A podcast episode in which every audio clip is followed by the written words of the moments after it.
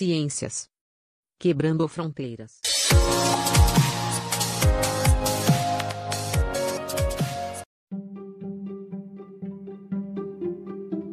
Oi, galerinha. É, eu me chamo Helder, sou licenciado do curso de Ciências da Natureza e faço parte do programa institucional de bolsas de iniciação à docência, o PIBID. Fala, galerinha. Me chamo Vitor, sou da mesma turma do Helder e hoje vamos ajudar vocês a entenderem um pouquinho sobre tempestades e raios, com algumas curiosidades. É, Hoje vamos falar um pouco sobre algumas curiosidades, como o Vitor já falou, sobre raios e tempestades. E para a gente entender melhor sobre raios e tempestades, primeiro a gente precisa falar e aprender sobre nuvens. Então, vem com a gente e aprender um pouquinho sobre as nuvens. Isso mesmo, Helder. De modo geral, as nuvens vêm da condensação da água da atmosfera. E o que seria isso? Então, a água evapora e lá em cima ela forma as gotículas de água, que podem ficar super resfriadas e dependendo da altitude que a nuvem estiver, essas gotículas elas vão virar gelo. A tempestade ela é um fenômeno natural que normalmente está associada à chuva ou ao granizo, o vento e a trovoada. É, vocês sabiam que as nuvens de tempestades é, elas são diferentes das outras nuvens. Elas são maiores, têm uma extensão vertical maior, que significa que da base da nuvem até o topo, ela é mais alta. E as gotículas de água que formam estas nuvens são super resfriadas. Isso. Os efeitos mais visíveis de uma tempestade são os relâmpagos, os trovões e ventos fortes. As tempestades podem é, se apresentar de duas formas. Primeira forma, tempestades isoladas ou locais, que têm um tempo médio de duração de 30 minutos e acontecem em apenas um lugar por vez. É, tem tamanho de 10 a 20 quilômetros. E a outra forma de tempestade são os complexos convectivos de mesoescala, ou, numa linguagem melhor, tempestades organizadas. As tempestades organizadas, elas acontecem em grupos e podem ter centenas de quilômetros. São mais fortes, duram em média de 10 a 12 horas e ocorrem principalmente à noite, acompanhada de ventos mais fortes e até granizo. E olha que interessante, em um momento pode estar acontecendo cerca de 2 mil tempestades na Terra. Ao mesmo tempo, isso equivale a 50 mil tempestades todo dia e cerca de 16 milhões de tempestades por ano, ocorrendo mais sobre continentes do que em oceanos, principalmente nas regiões tropicais e temperadas.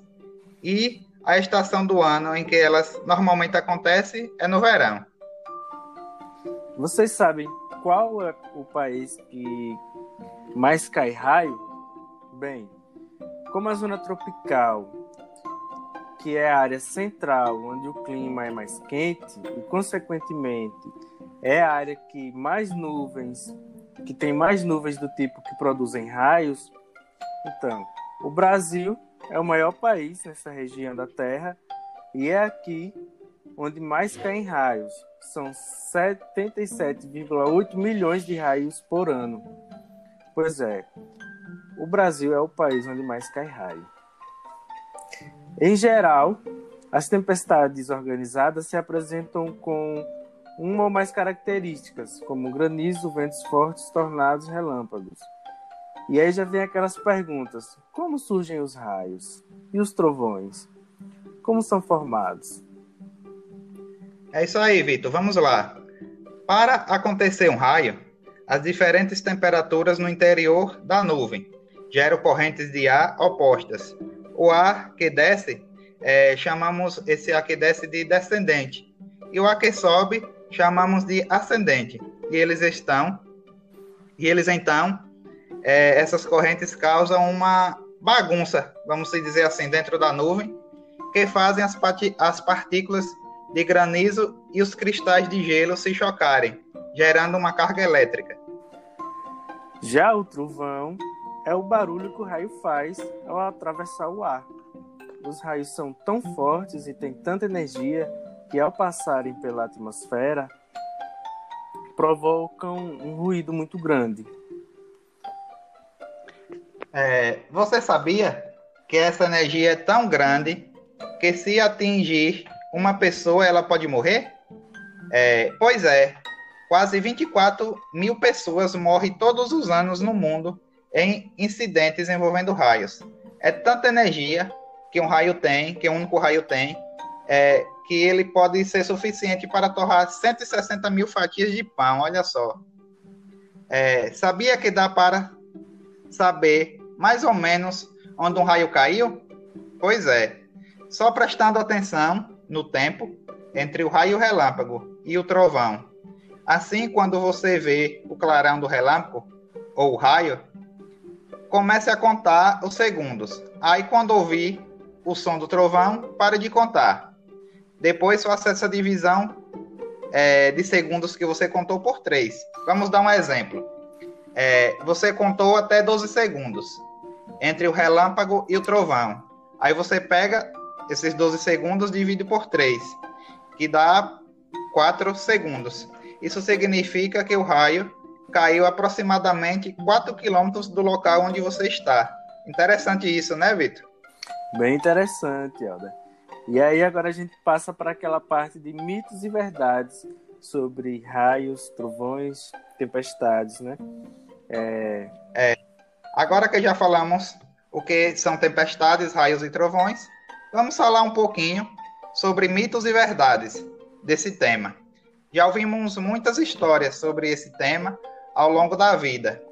E em algum momento é, nós nos perguntamos se era mito realmente ou verdade. Então vamos lá? Helder, mito ou verdade que o trovão e o relâmpago acontecem juntos? Verdade, Vitor. Eles acontecem juntos. Mas nós vemos primeiramente o relâmpago e depois ouvimos o trovão. E isso acontece porque a velocidade da luz é maior que a velocidade do som. E então demora um pouco para ouvirmos o som do trovão.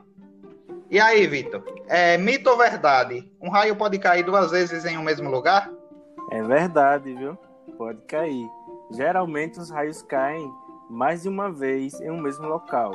Isso acontece principalmente em lugares onde tem muito raio, como por exemplo, podemos citar o monumento do Cristo Redentor, que é atingido anualmente por cerca de seis raios.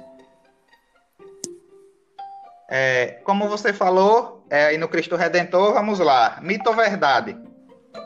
É, que um raio já, já danificou o Cristo Redentor. Verdade, o fato aconteceu em 2014. Foi quando um raio danificou é, dois dedos do Cristo, lá no Rio de Janeiro. É, vamos lá com mais uma. Mito ou verdade? Um raio pode atingir uma pessoa diretamente? É verdade.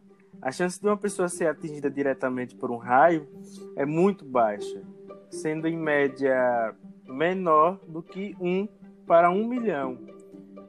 Mas sim, pode acontecer. Eu tenho mais uma perguntinha aqui para tu. Mito ou verdade? Espelho atrai raios? Não, isso é mito. Essa crença surgiu na época que, em que os espelhos tinham grandes molduras metálicas. Essa sim, são grande atrativo para raios. É... Bom, galerinha, ficamos por aqui com essas curiosidades que trouxemos sobre esse assunto e até a próxima. Até a próxima, valeu.